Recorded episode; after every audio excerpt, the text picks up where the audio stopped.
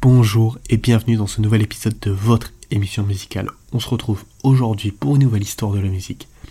Il y a quelques semaines, nous avons traversé la musique classique. Aujourd'hui, nous allons placer notre focus sur un mouvement en particulier, le romantisme. La période romantique, qui s'étend du début du XIXe siècle jusqu'à la fin du XIXe siècle, est considérée comme l'une des périodes les plus riches de l'histoire de la musique occidentale. On considère le début du romantisme à partir des dernières œuvres de Beethoven, notamment sa 9 symphonie qui comporte déjà tous les éléments du romantisme. Le premier vrai opéra romantique est accordé par les historiens au Freischütz de Weber.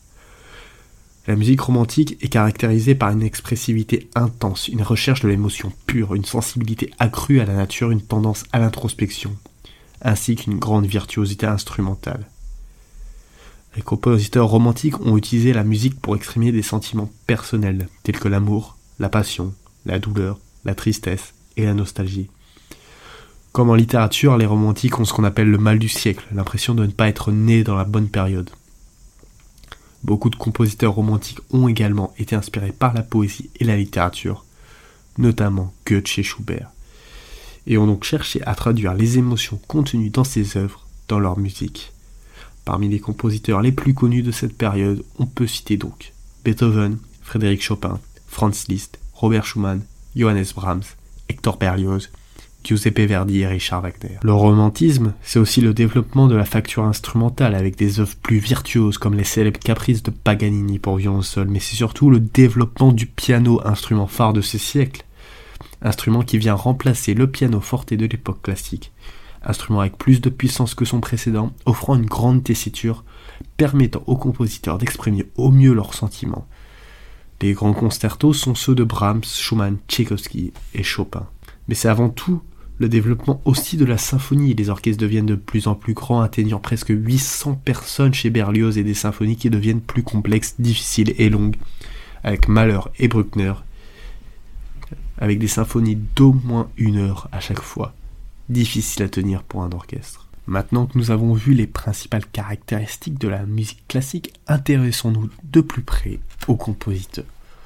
En premier, nous avons Chopin, qui est connu pour ses compositions pour piano seul, ces nocturnes en particulier, qui sont souvent mélancoliques et empreints de nostalgie.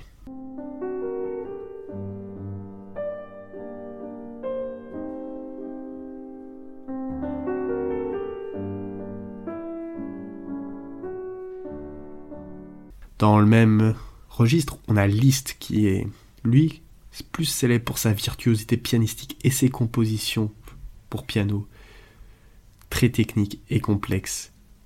Sa sonate en si mineur est un exemple de sa capacité à créer une tension dramatique et évoquer des émotions intenses.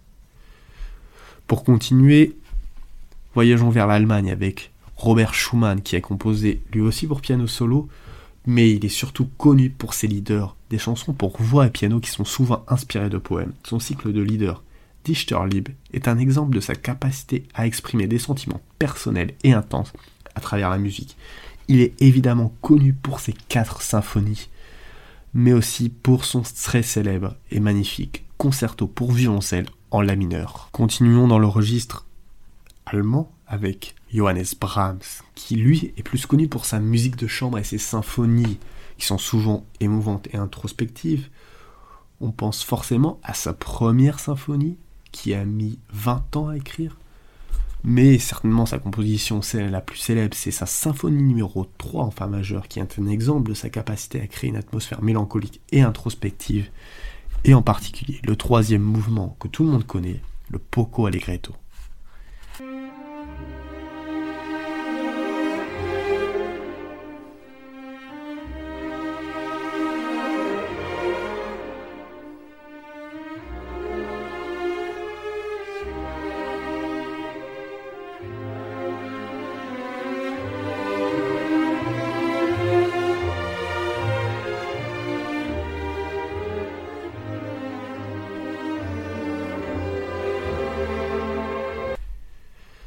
Maintenant, voyageons du côté de la France, car oui, la France est bien présente parmi le romantisme, notamment chez le compositeur Berlioz, qui est célèbre pour ses compositions orchestrales, très dramatiques et expressives.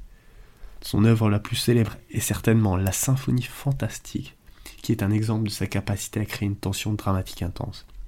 Cette symphonie est la grande symphonie avec un programme. En effet, chaque mouvement raconte une histoire. Même si Beethoven, dans sa sixième symphonie, avait déjà exploré cela en donnant un titre à chaque mouvement, ici l'histoire est plus complexe, commençant d'un jeune homme amoureux allant au bal. Enfin, on a une scène au chant où le corps anglais de l'orchestre doit partir de l'orchestre pour donner une impression de loin. Et enfin, cette symphonie finit sur un rêve et une scène de sabbat. Enfin, le romantisme, c'est surtout l'opéra. On a d'un côté l'opéra italien chez Verdi avec des opéras émouvants et dramatiques et une musique assez légère, assez aérienne et des thèmes aussi légers comme sa Traviata avec une histoire d'amour tragique entre une courtisane et un aristocrate. Mais on a de l'autre côté l'opéra allemand chez Wagner avec des opéras très longs et complexes, opéras souvent plus de 4 heures avec des thèmes beaucoup plus héroïques et une musique beaucoup plus lourde. Son cycle de 4 opéras, L'anneau du Nibelung, est certainement l'un de ses travaux les plus célèbres avec son histoire épique de dieux et de héros. Ce cycle inspira notamment la saga littéraire Le Seigneur des Anneaux quelques années plus tard.